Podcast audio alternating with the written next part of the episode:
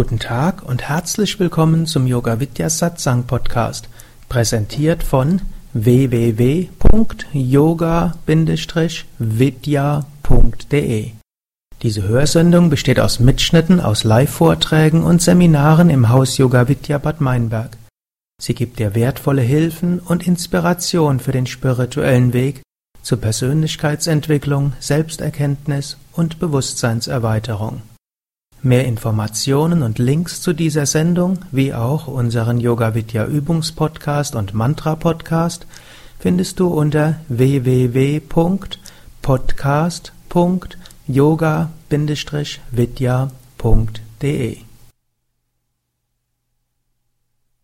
Herzlich willkommen zum Vortrag über oder Workshop über Karma und Reinkarnation das sich beschäftigen mit Karma und Reinkarnation hilfreich, gibt dem Leben letztlich eine tiefe Perspektive und einen tiefen Sinn.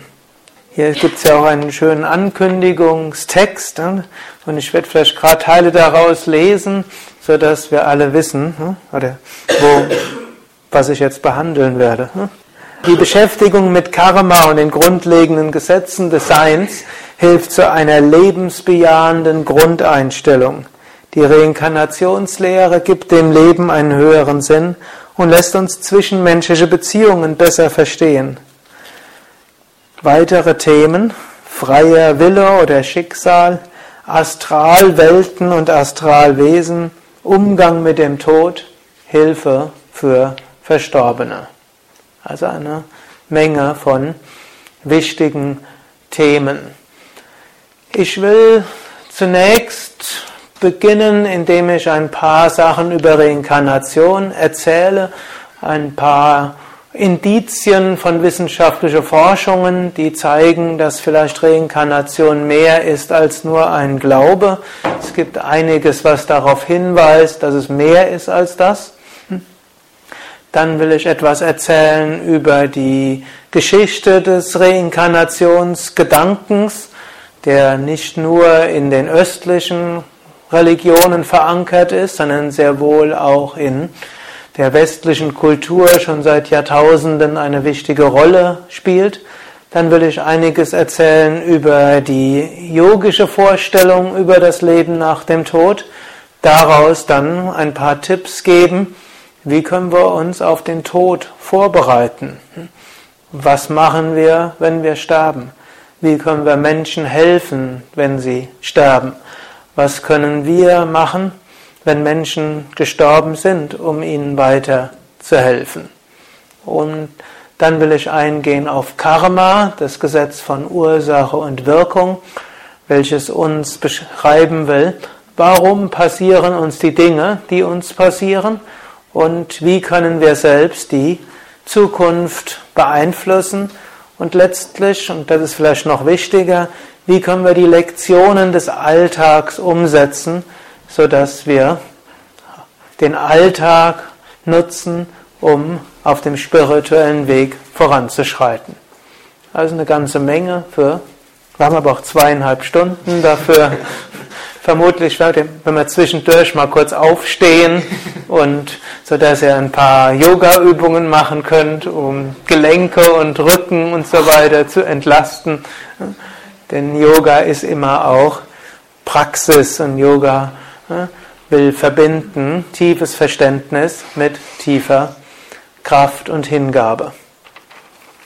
Vielleicht natürlich noch vorausschauend, alles kann man in zweieinhalb Stunden nicht behandeln. Wir haben ja auch in Bad im Yoga Vidya Seminarhaus Bad Meinberg und im Westerwald Wochenenden, also wo man ganzen Wochenende mit diesem Thema sich beschäftigt, Karma und Reinkarnation. Wir haben neuntägige Sterbebegleiter-Ausbildungen, die letztlich ja einen Teil von diesem Vortrag hier neun Tage lang behandeln. Also alles geht nicht in zweieinhalb Stunden, aber es geht eine ganze Menge. Und ich vermute auch, dass die Mehrheit von euch sich ja schon beschäftigt hat mit dieser Thematik und deshalb hier sitzt, so dass ihr also dort vielleicht einige hm, zusätzliche Anregungen bekommt für das, was ihr bisher schon kennt. Gut, Reinkarnation. Es ist wichtig, dass man sich beschäftigt mit der Frage, was könnte nach dem Tod sein. Die Beschäftigung mit dieser Frage ist etwas, was Menschsein an sich ausmacht. Tiere beschäftigen sich vermutlich nicht mit Tod. Tiere leben mehr oder weniger halbbewusst in der Gegenwart. Der Mensch weiß, irgendwann wird er sterben, mindestens wird der physische Körper sterben. Und bewusst oder unbewusst prägt die Vorstellung, was nachher ist, das Sein hier im Jetzt. Es gibt verschiedene Möglichkeiten, was man sich vorstellen kann, was nach dem Tod ist. Hm, manche Menschen denken, dass mit dem physischen Tod alles vorbei ist. Mensch ist physischer Körper, Geist ist Hirn und letztlich Persönlichkeit ist nur, wie Nervenzellen miteinander verdrahtet sind oder eher mit Synapsen verbunden sind und da sind Verbindungen mit irgendwelchen Genen. Das ist Menschsein und dann, wenn wir sterben, dann sind wir tot. Das ist so eine Vorstellung, die Menschen haben. Sie ist allerdings nicht sehr weit verbreitet. Selbst in materialistischer Kultur, in der wir ja durchaus leben, glaubt nur eine kleine Minderheit daran. Irgendetwas im Menschen wehrt sich dagegen. Eine zweite Vorstellung, die Menschen haben oder hatten, ist so die Vorstellung, dass nach dem Tod es irgendwie weitergeht, aber nicht so richtig. Unbewusst denken das so einige Menschen. Wer zum Beispiel mal die griechischen Sagen gelesen hat, da gibt es dann dieses Schattenreich. Weiß nicht, wer von euch das mal gelesen hat, wie irgendwann der Odysseus dann das Schattenreich besucht und da sind all die alten großen Helden und ja, die sind dort einfach nur irgendwo zu zehn Prozent da, kann man sagen. Und sie freuen sich dann, wenn, ihr, wenn der Odysseus aus dieser Welt dorthin kommt. Auf unbewusste Weise denken das so einige. Die sagen, ja, ganz kann es nicht zu Ende sein, aber so richtig geht es auch nicht weiter. Ich finde das persönlich eine grässliche Vorstellung. Und so sollte man dann noch dazu eine Ewigkeit verbringen, dort irgendwo als, äh, als halbbewusste äh, Schattenreich Gut, eine dritte Vorstellung, die Menschen entwickelt haben, ist die Vorstellung von Himmel und Hölle, aus der dann sogar ewige Verdammnis und ewiges Paradies wird. Wenn man sich, und das gibt es nicht nur im Christentum, das gibt es auch im Judentum, das gibt es auch im Islam, wir finden die Vorstellung sogar in Teilen des Hinduismus und man findet sie auch in anderen Religionen. Wenn man aber darüber nachdenkt, dann müsste das schon ein sehr grausamer Gott sein, der sowas zulässt. Wenn wir ein paar Jahrzehnte leben und dann vielleicht nicht in der richtigen Religion gewesen sind und dafür wird Gott ein, eine Ewigkeit in der Hölle schmoren lassen und eine Ewigkeit ist lange. Hm? Das sind nicht ein paar Dutzend, ein paar Jahrhunderte, ein paar Jahrtausende, Jahrmillionen, Jahrmilliarden. Selbst in unserem modernen Rechtsstaat gibt es das Prinzip der Verhältnismäßigkeit. Also die Strafe muss im Verhältnis zum Verbrechen sein. Welches Verbrechen könnte so schlimm sein, dass man auf Ewigkeit in der Hölle schmoren würde?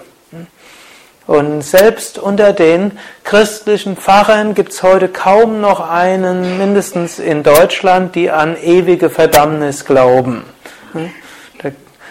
Vor kurzem habe ich mich dort mit dem evangelischen Gemeindepfarrer unterhalten und der meinte irgendwo, er wird dort eher an die, All, an die Allerlösung glauben. Irgendwo würden wir alle nachher erlöst werden. Alles andere wäre mit der Vorstellung eines liebenden Gottes nicht vereinbar. Ist eine, irgendeine Lösung dieses Problems. Aber auch nicht eine wirklich, für mich nicht wirklich befriedigende. Eine nächste Vorstellung, und das ist die heute vorherrschende, ist, dass wir nicht wissen können, was nach dem Tod ist. es wird zwar irgendwie weitergehen, aber es spielt für dieses Leben keine Rolle. Und solange ich mich in diesem Leben einigermaßen irgendwie geschickt gut verhalte, wird es schon nachher nicht schlimm sein. Also in manchen der Umfragen wird diese, ist diese Vorstellung eine relativ populäre und auch wenn ihr mal mit nicht spirituellen Verwandten sprecht, werdet ihr zügig dazu kommen, weil ihr herausfinden, dass die Mehrheit das irgendwie annimmt. Das mag ein bisschen ja, gut klingen, hat nur einen ganz entscheidenden Nachteil. Es ist eine sehr unsichere Vorstellung. Und diese unsichere Vorstellung führt dazu, dass wir eine unsichere Grundeinstellung haben. Solange alles gut geht, ist es alles okay. Aber das Leben ist nicht so, dass es dauerhaft gut geht. Es gibt Momente, wo man in Lebensgefahr gerät. Man kann schwere Unfälle bekommen.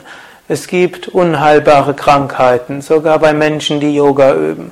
Es gibt Verwandte, Kinder, Ehepartner, Eltern, die in schwere Probleme geraten. Und so wie das passiert, wird, werden Menschen in ihrer Grundlebenseinstellung erschüttert. Und dann gerät ihr Leben aus der Bahn. Eines der ja, Phänomene, die in westlichen Gesellschaften an psychischen Problemen immer mehr Einfluss nimmt, ist das sogenannte posttraumatische Belastungssyndrom. Paradoxerweise, obgleich eigentlich in den letzten Jahrzehnten erheblich weniger Menschen traumatische Erfahrungen hatten als früher üblich. Zeiten der Weltkriege, Hungersnöte, äh, Seuchen, Dort gab es noch mehr als heute. Heute, wenn Menschen irgendwie aus der Bahn geworfen werden, dann führt es gleich zu einem posttraumatischen Belastungssyndrom. Und ich meine, das hängt auch damit zusammen, dass irgendwo eine tiefe Verwurzelung in etwas Höherem fehlt. Und man hat zum Beispiel festgestellt, dass tibetische Buddhisten, die ja schlimmste Sachen erlebt haben nach 1947, dass die erheblich weniger unter psychischen Beschwerden gelitten haben und Aufschrecken über Albträume und so weiter als hm, andere Menschen, hm, eben zum Beispiel in westlichen Ländern.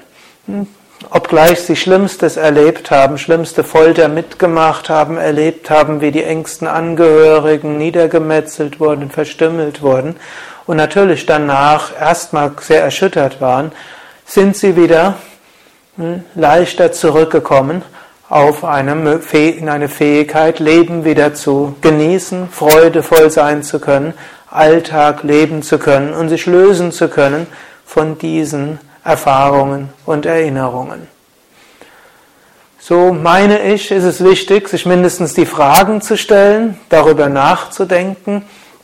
Dann haben wir schon etwas vorgebeugt, falls es, oder wenn es passiert, nicht falls es passiert, ne, sondern wenn es wieder passiert, dass wir mit der Vergänglichkeit des Menschseins konfrontiert werden.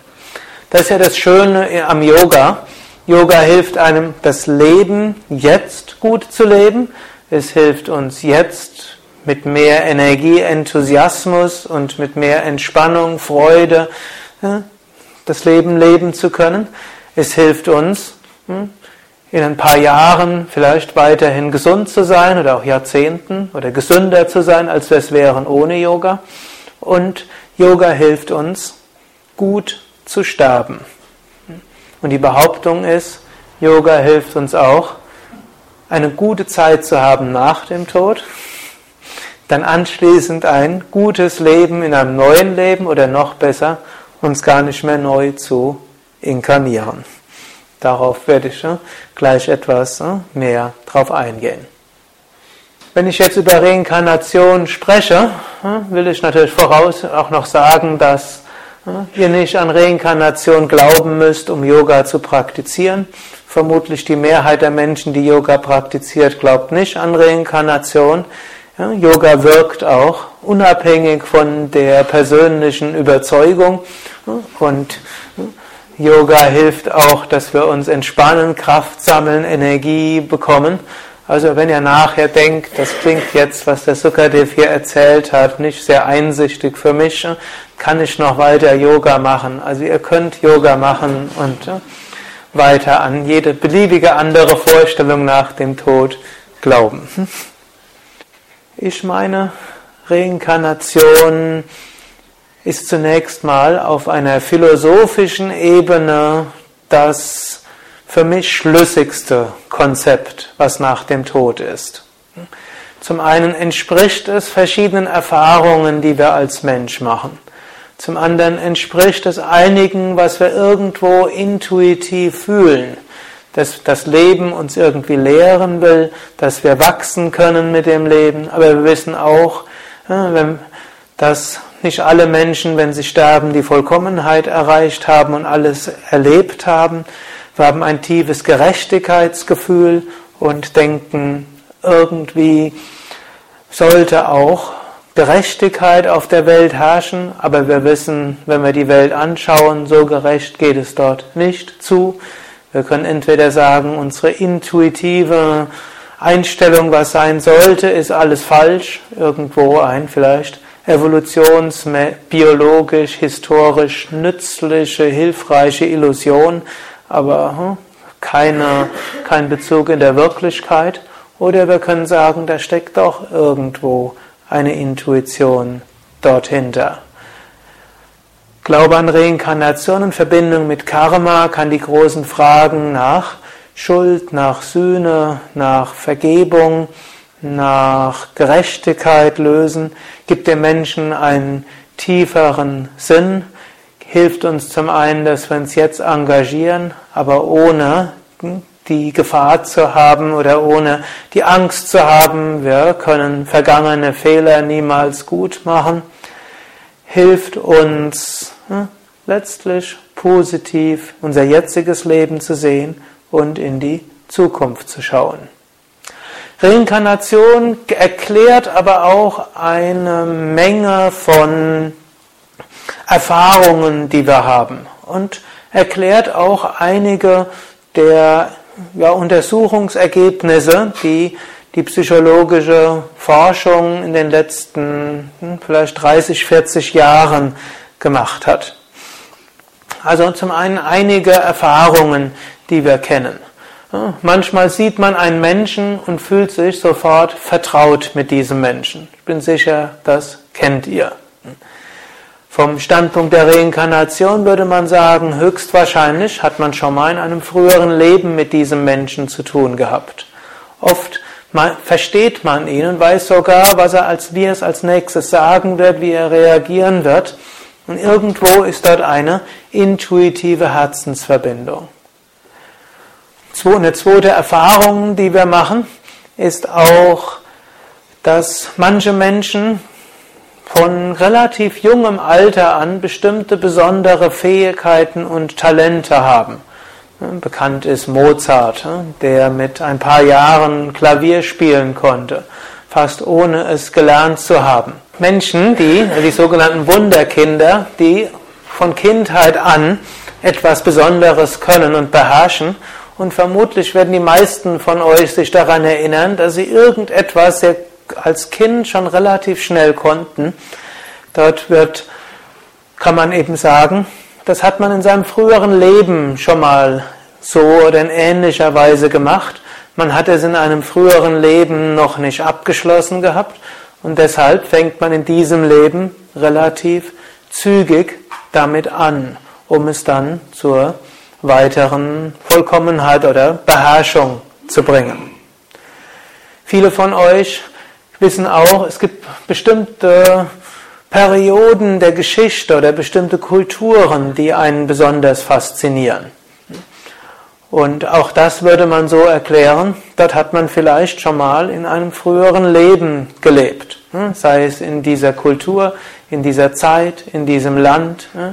Man fühlt sich einfach vertraut irgendwo, man kommt dorthin und spürt, ja, irgendwie, es fühlt sich wie zu Hause an. Ich kann mich zum Beispiel auch erinnern, als Kind, wenn immer ich das Wort Yogi oder Yoga gehört hatte, hat mich irgendwie fasziniert. Das war jetzt keine Zeit und mindestens dort, wo ich war, ein kleines Dorf in Rheinhessen. Dort war jetzt nicht so, dass dort wirklich viel über Yoga bekannt war. Aber irgendwie der Ausdruck Yogi hat mich schon fasziniert. Irgendwo habe ich Yogi Bär gehabt, war damals irgendwo populär. Die Geschichten haben mich nicht fasziniert, aber irgendwie Yogi und Yogi Bär. Oder dann gab es irgendwann habe ich mal ein Bild gesehen von jemandem, der im Lotussitz war. Das fand ich ganz faszinierend. Dann hat irgendjemand irgendwelche Geschichten von den Yogis in Indien erzählt. Es waren zwar irgendwelche wirren Geschichten über Menschen, die auf Nagelbrettern gesessen haben und solche Sachen mit Yoga also nichts zu tun hatten, aber irgendwie der Ausdruck hat mich fasziniert. Und als ich dann erstmals in ein Yoga-Zentrum gekommen bin mit 17, das war dann in München, dort habe ich mich sofort zu Hause gefühlt habe nichts verstanden, was dort alles auf Sanskrit dort gesagt wurde. Es war gleich so ein Satsang, wo alle außer mir schon sehr lange sich damit beschäftigt haben. Aber irgendwo habe ich gedacht, jetzt bin ich zu Hause angekommen. Da denke ich, da wird sicherlich oder wird etwas gewesen sein, Erinnerung an ein früheres Leben dort. Auf die eine oder andere Weise werdet ihr das kennen, dass etwas vertraut vorkommt, was einem eigentlich vom dieser, diesem Leben einem nicht hätte vertraut sein können. Es gibt einige Forschungen, sagte ich vorher, die gemacht wurden, sowohl in der Parapsychologie wie auch in der Psychologie, die in Richtung Parapsychologie geht, die nahelegt, dass dort etwas mehr ist mit Reinkarnation als nur ein irgendwie ein Glaube unter vielen Möglichkeiten des Glaubens.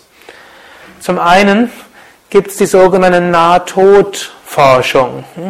Ihr habt wahrscheinlich gehört von der Near-Death Experience. Manche von euch haben vielleicht auch schon Ghost, Nachricht von Sam gesehen dort, das geht allerdings mehr als eine Nahtoderfahrung.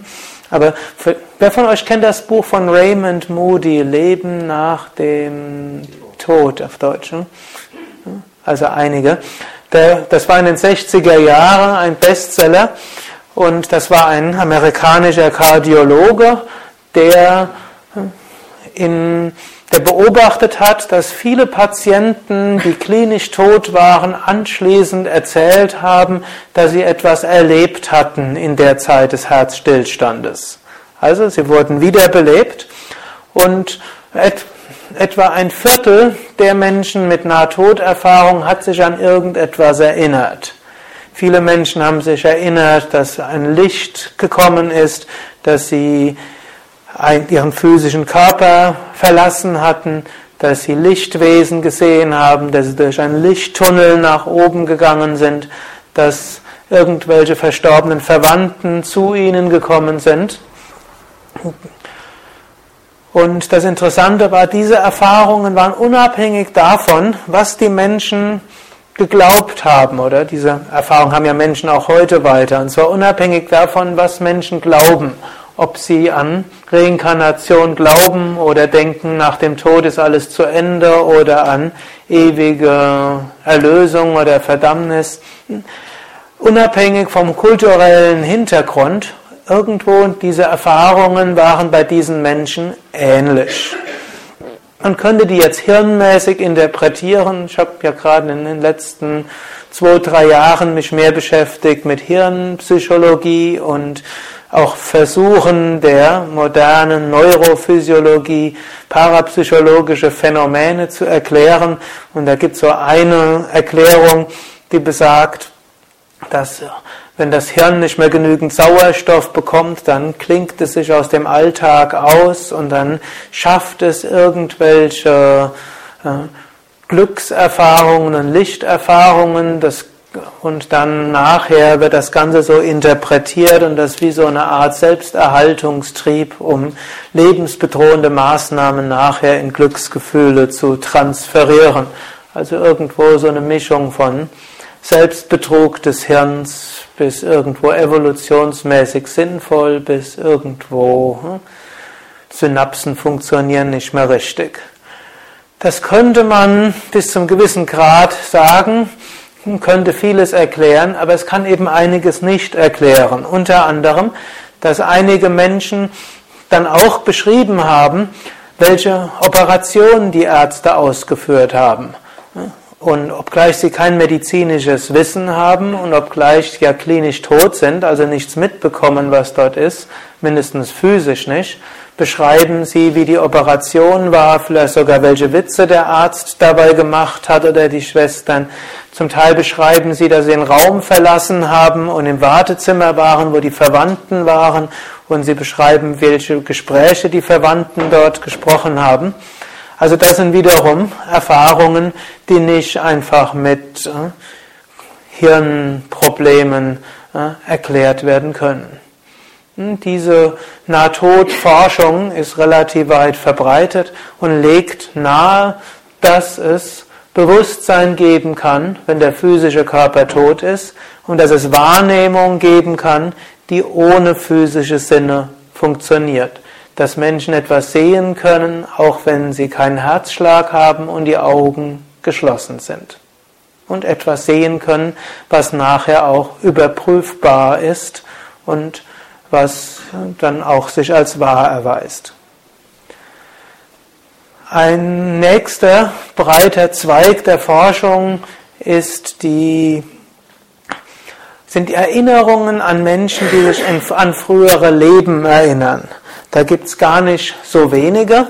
Es gibt ja zum einen Menschen, die das unter Hypnose tun und es gibt einige Kinder, die sich an frühere Leben erinnern, auch ohne Hypnose. Manche von euch kennen vielleicht das Buch von Jan Stevenson, Reinkarnation. Das war ein, ich weiß nicht, ob er heute noch lebt. Ich habe ihn mal getroffen, aber das ist schon 20 Jahre her. Da war er auch schon nicht mehr der Jüngste. Also er war ein Psychologieprofessor an einer amerikanischen Universität, der sich spezialisiert hat auf Menschen oder auf Forschung bei Menschen, die sich an frühere Leben erinnert haben. So wie irgendjemand gehört hat, dass da irgendwo ein Kind wäre, das sich an das sagt, es könne sich an frühere Leben erinnern, dann ist er mit seinem Forschungsteam dorthin, hat dem Kind alle möglichen Fragen gestellt und dann haben sie gesagt, nehmen wir mal an, das Kind erinnert sich an etwas und gehen wir dorthin, wo das Kind meint, dass es vorher gewesen ist und dann schauen wir mal, gibt's das? Und er hat dort ja, zu dem Zeitpunkt, als ich ihn gesehen hatte, 100 Fälle gesammelt, wo Kinder sich an ein früheres Leben erinnert haben, welches tatsächlich nachgewiesen werden konnte. Also nicht nachgewiesen, dass es tatsächlich war, aber sie konnte nachweisen, ein Mensch hat so gelebt, wie die Kinder es beschrieben haben. Ich erzähle euch einfach mal so einen Fall. Das war so ein Fall in Algerien. Der hat das nämlich nicht nur in Amerika gemacht, sondern in verschiedenen Teilen der Welt.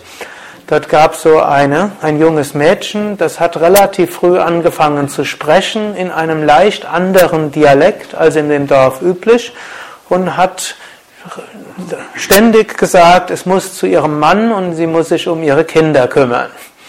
Das fanden natürlich die Eltern nicht so wahnsinnig toll. Sie hat, dass das Kind haben Angst gehabt, dass es vielleicht verrückt ist oder dass es vielleicht besessen ist oder irgendetwas. Und irgendwann kam dann auch eine Frau und dann ist das Kind auf die Straße gerannt und hat dann gesagt, weil die Frau war eigentlich im Dorf nicht bekannt, die ist dann nur durchgewandert, ist dort hingerannt, hat gesagt, das ist meine Nachbarin. Gut, aber die Eltern haben das Kind halt festgehalten und irgendwie hat der Jan Stevenson davon gehört. Er ist dann zu dem Kind und hat das Kind befragt zusammen mit seinem Research-Team und dann hat das Kind eben beschrieben, da und da war es in, so, in einem so und so aussehenden Haus und da so viele Kinder hatte, so hieß der Mann und das hat er noch beschrieben. Im Autounfall ist sie gestorben, eines der wenigen Autos, das es dort gegeben hat. Da ist sie unter die Räder gekommen und hat dann auch noch beschrieben, dass sie eine kleine Mitgift bekommen hatte von ihrer Mutter, ein paar Goldmünzen. Und die Mutter hat ihr gesagt, diese Goldmünzen würden seit Generationen immer nur in weiblicher Folge weitergegeben. Und die Männer wüssten nichts davon, sie soll das verbuddeln, die Männer würden das Geld nur verschwenden, aber für, die Not, für den Notfall hätte sie es dann. Da jemand aus dem Dorf sich erinnern konnte an die eine Frau, die angeblich die Nachbarin war von dem Kind, konnte also das Dorf gefunden werden. Und dort, so wie sie in dem Dorf waren, ist also dieses Mädchen zielsicher auf ein bestimmtes Haus hingegangen. Und dort waren tatsächlich äh, eben ein Mann, der so aussah, wie das Kind beschrieben hatte. Dort waren auch inzwischen schon etwas ältere Kinder dort und sie hat zielsicher die Goldmünzen ausgebuddelt und äh, irgendwo 80 bis 90 Prozent der Details, die sie beschrieben hatte, haben sich als wahr erwiesen. So gibt es also eine Menge von Fällen, wo Menschen sich so detailliert erinnern an Dinge, die nachher nachgeprüft werden können. Es gibt dann auch noch den Fall von Erinnerung unter Hypnose. Manche von euch kennen den Ausdruck Reinkarnationstherapie, dass Menschen in ein früheres Leben hingeführt werden, was auch helfen soll, irgendwelche Probleme in diesem Leben zu lösen. Ich will hier allerdings sagen, man muss ein bisschen vorsichtig dabei sein, aus zwei Gründen. Ein Grund ist, der, die menschliche Psyche hat schon ein hohes kreatives Potenzial. Diejenigen, die sich an Träume erinnern können, wissen, jede Nacht träumen wir. Und manchmal träumen wir auch hoch faszinierende andere Leben. Und nicht jeder Traum ist eine Erinnerung an ein früheres Leben. Wir haben eine gute Fantasie. Und deshalb, wenn man unter Hypnose oder im entspannten Zustand in, dort irgendwo suggeriert bekommt, jetzt geh mal in der Zeit nach hinten und wenn du irgendwas siehst, dann geh dort hinein in dieses Gefühl und dann kommen plötzlich Bilder, man sieht sich irgendwo. Das muss nicht unbedingt ein früheres Leben sein. Die Wahrscheinlichkeit, dass das ein früheres Leben ist, wäre größer, wenn man in, sich an konkrete Ereignisse dann erinnert, konkrete Namen, vielleicht konkrete Orte und Jahreszahlen und dann könnte man probieren, zum Standesamt hinzugehen oder alte kirchliche Aufzeichnungen anzuschauen, um dann zu schauen, gab es dort jemand. Solche Fälle gibt es tatsächlich. Es gibt sogar Fälle, wo jemand dann in einem, einer anderen Sprache spricht, die er bisher nicht kannte, in einem Dialekt, den es heute nicht mehr gibt. Also diese Fälle sind selten, aber es gibt sie und sind sicherlich ein Indiz, dass ne, Reinkarnation doch äh, etwas Realistisches sein könnte. Des Weiteren gibt es sogenannte Channeling-Forschung. Das heißt, es gibt Menschen, die dann zu Channel-Medien werden, die gehen in irgendeine Trance rein, und können dann in fremden Stimmen sprechen oder können Menschen dann irgendwelche Botschaften von Verstorbenen übermitteln. Dann müssen, und ich kann euch dazu jemand, von jemandem erzählen, den ich selbst kannte. Interessanterweise hat der Same Vishnu uns zwar empfohlen, nicht in Reinkarnationstherapie zu gehen und auch nicht zu Channel-Medien, Dennoch hat er mal in seinem Ashram ein Reinkarnationssymposium gehabt, wo ich war, wo er eine kollektive Rückführung gegeben hat. Und auch eine seiner engen Schülerinnen war die bekannteste kanadische Hellseherin und Channel-Medien. Gut, also warum er gesagt hat, dass wir normalerweise nicht zu Channel-Medien gehen sollten, werde ich vielleicht noch nachher ein bisschen mehr drauf eingehen. Wir sollten nämlich nicht zu sehr in die, zu den erdgebundenen Geistern hingehen. Das ist weder gut für uns noch für die Seelen, die sich im Zwischenzustand befinden. Ebenso im Normalfall für die meisten Menschen reichen die Probleme in diesem Leben. Es ist nicht unbedingt nötig, die Probleme früherer Leben zu kennen. Es sei denn, es könnte vielleicht therapeutisch sinnvoll sein. Es kann sein, dass wenn man in diesem Leben Probleme hat, die man in diesem Leben schwierig lösen kann, vielleicht hilft es, wenn man sieht, es gab es schon mal in einem früheren Leben und vielleicht kann man dann schauen, anstatt dass ich das jetzt ins nächste Leben noch weiter fortsetze, könnte ich es ja doch in diesem Leben versuchen zu lösen. Gut, also diese wie hieß Marilyn Rosnet Zweig, Zweig Rosnet, glaube ich, so rum. Hm? Und ich habe sie mehrmals erlebt, wenn der Same Vishnu im Rahmen von einer Yogalehrerausbildung über Reinkarnation und Geister und parapsychologische Phänomene gesprochen hat, hat er gerne die Marilyn eingeladen, die ja in Montreal gelebt hatte. Und eben bei einem, einer dieser Vorführungen, die sie dann gemacht hatte, Dort hat sie sich irgendwo in einen anderen Bewusstseinszustand begeben, dann hat sie schneller gesprochen und dann hat sie plötzlich auf jemandem gezeigt und hat dann gesagt, ich werde es einfach mal so zeigen, dass jemand denkt, ich würde jetzt Channel Medium spielen und sagen, ja, ich sehe über dir deine Großmutter, deine Großmutter ist vor 15 Jahren gestorben, sie hatte dich vorher darum gebeten, dass du nochmal zu ihr hinkommst und du bist nicht gekommen, du hast bis heute ein schlechtes Gewissen deshalb und sie möchte dir sagen, du brauch, sie hat dir verziehen und es ist alles okay und du brauchst dir keine Sorgen mehr drüber zu machen. Oder ich sehe über dir deine Frau, sie ist vor zwölf Jahren in einem Autounfall gestorben. Ihr hattet euch vorher geschworen, wenn einer stirbt, dann wird der andere niemals mehr heiraten. Du hast dich inzwischen wieder verliebt und du würdest gerne heiraten, hast aber Gewissensbisse. Also, sie will dir, sie will dir sagen, es ist okay, dass du wieder heiratest. Also schon so konkret und innerhalb von zehn Minuten, die hat, hat, nie länger gedauert, innerhalb von zehn Minuten ist ein halbes Dutzend Menschen in Tränen ausgebrochen. Und da war irgendwie, hm, sie hat ihn nie vorher gesehen. In dieser Hinsicht gibt es jetzt nicht nur solche Vorführungen, sondern es gibt auch einiges an Forschungen. Manche kennen vielleicht auch Tonbandforschung oder anderes, wo also in einem Raum irgendwo ein Tonband aufgestellt wird. Ich weiß nicht, ob das auch mit iPod funktioniert. Ne?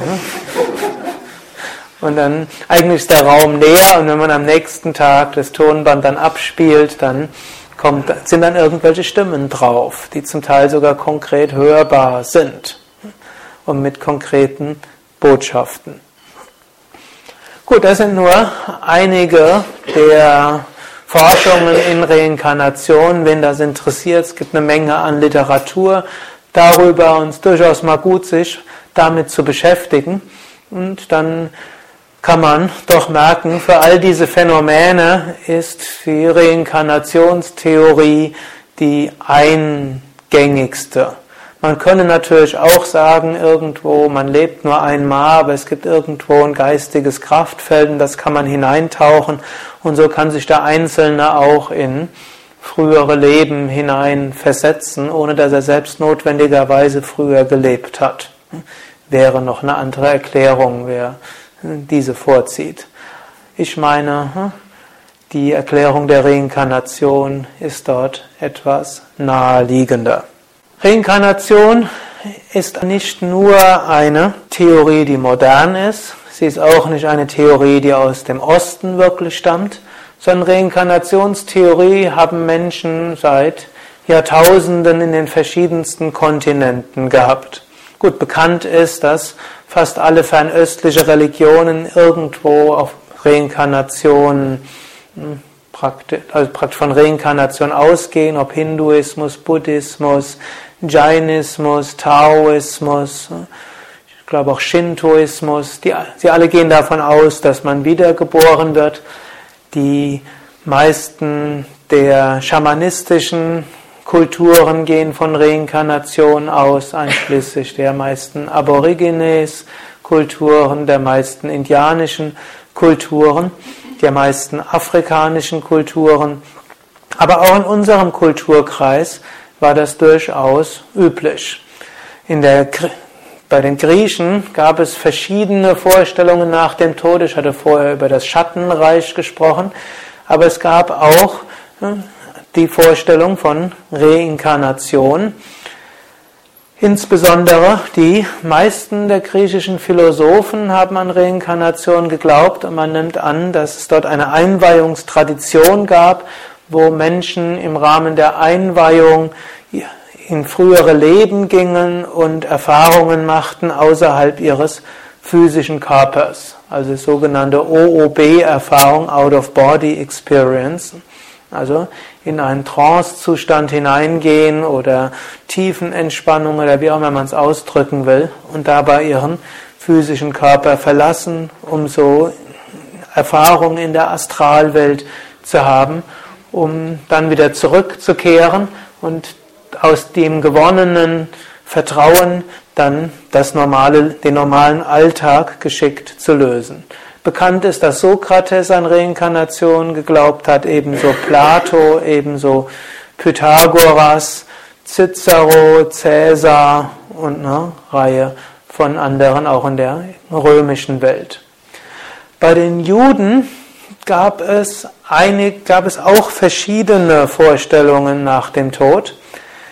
Und zur Zeit von Jesus gab es, eine, gab es breite Strömungen unter den Juden, die an Reinkarnation glaubten. Zum Beispiel bei die Essener haben höchstwahrscheinlich an Reinkarnation geglaubt und manche Strömungen der sogenannten Pharisäer auch. Die Pharisäer, die im Neuen Testament nicht gut wegkommen, waren eigentlich sehr, ganz anders, als sie im Neuen Testament dargestellt werden. Man nimmt heute in der Bibelforschung an, dass deshalb die Pharisäer so schlecht dargestellt wurden, weil die Lehren der ersten Christen den Pharisäern so ähnlich waren und sie sich irgendwie davon absetzen wollten. Viele der Ausdrücke von, die Jesus als zugeschrieben werden als revolutionär, sind eigentlich pharisäische Ausdrücke, die man 100 oder 200 Jahre oder 50 Jahre vorher schon kannte, wie liebe deinen Nächsten wie dich selbst. Der Mensch ist für den, der Sabbat ist für den Menschen da, nicht der Mensch für den Sabbat und vieles andere. Und ein Teil der Pharisäer hat auch an Reinkarnation geglaubt. In der mittelalterlichen Zeit haben die Kabbalisten an Reinkarnation geglaubt und auch heute zum Beispiel gibt es breite Strömungen im Judentum, die von Reinkarnation ausgehen. Die Hasidim waren in Osteuropa im 19. Jahrhundert sehr weit verbreitet und sie sind es auch heute in Israel wie auch in Amerika. Zum hasidischen Glauben gehört Reinkarnation selbstverständlich dazu. Auch im Christentum war das nicht so äh, vollständig verdammt, wie man das heute vielleicht manchmal hört. Und in den ersten Jahrhunderten nach Christus gab es eine ganze Menge von Christen, die von Reinkarnation ausgingen. Man kann auch einige Abschnitte der Bibel so interpretieren, dass die Jünger oder vielleicht sogar Jesus selbst von Reinkarnation ausgingen. Ich will allerdings jetzt hier nicht behaupten, dass Jesus Reinkarnation gelehrt hat und dass die Kirchen alles falsch sagen sondern was das Interessante ist, die Evangelien beschreiben aus verschiedener Warte und je nachdem, welches Evangelium man liest und welchen Teil, hört man, kann man das Gegenteil von dem lesen, was es, was man vorher gelesen hat. Manchmal heißt es, es gibt die sogenannten bibeltreuen Christen, aber sie wählen sich Teile der Bibel aus und ganz andere Teile werden vollständig ausgeklammert. 100% bibeltreu zu sein ist eigentlich nicht möglich. Wenn man nur die Evangelien liest, da wird zum Teil ganz anders beschrieben, was Jesus gesagt haben soll und was er gemacht haben soll. Sondern das ist eigentlich das Geniale, finde ich, in dieser, in der Bibel und man könnte sagen, es ist durchaus göttlich inspiriert, nämlich dass sich verschiedene Menschen verschiedener Richtungen dort wiederfinden, dass verschiedene Menschen verschiedener Glaubensrichtungen ihren Glauben dort bestätigt bekommen und aus unterschiedlichen philosophischen Richtungen zur Gottes- und Nächstenliebe angeregt, angeregt werden sollen. Und es ist durchaus bekannt, dass in den Konzilien, wo das Evangelium oder das Neue Testament zusammengestellt wurde, wo dort tatsächlich verschiedene Interessengruppen sich bemüht haben, dort bestimmte Schriften reinzubekommen und wenn sie nicht stark genug waren, wurden die eben nicht mit aufgenommen. Es gibt einige der sogenannten apokryphen Schriften, die um 100 nach Christus gleichbedeutend waren wie die Evangelien, die ganz klar von Reinkarnation und Karma sprechen. Es gibt hm, aber auch einige Hinweise in den Evangelien selbst. Wenn zum Beispiel die Jünger Jesus fragen, wer ist Johannes der Täufer, dann antwortet Jesus, dieser ist Elias. Und das Griechische, was dort steht, kann man so interpretieren, er ist die Reinkarnation von Elias. Und dann fragen die Jünger ihn, und wer bist du?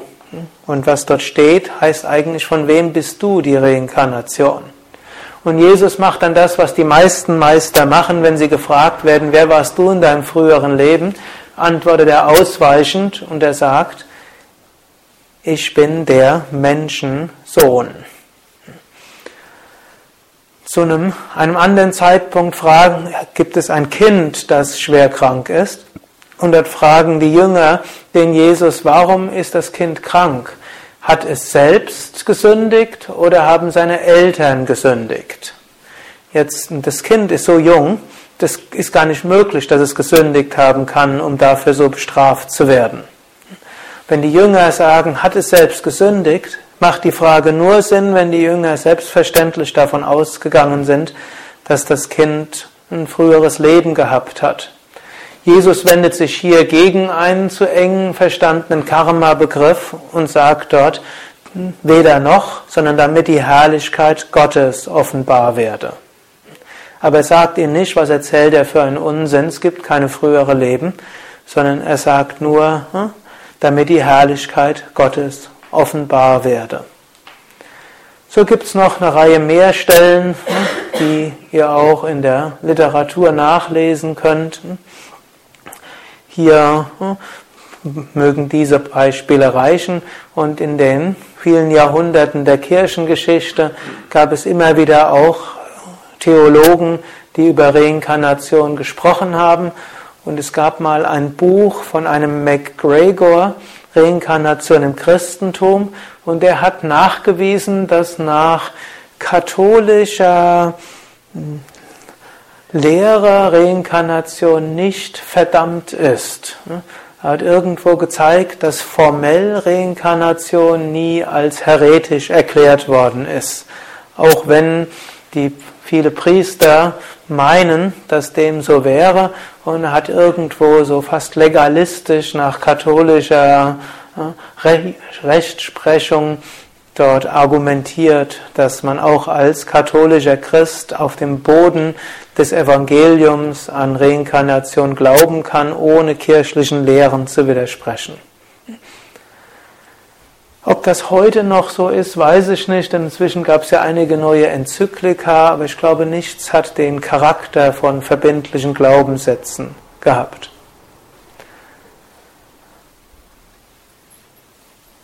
Auch, das, auch heute, selbst unter den Menschen, die an keiner konkrete Religion glauben, ist Reinkarnation verbreitet. Und ich meine, der Grund ist, dass es das ist, was am sinnvollsten ist und was verschiedene Erfahrungen am besten erklärt.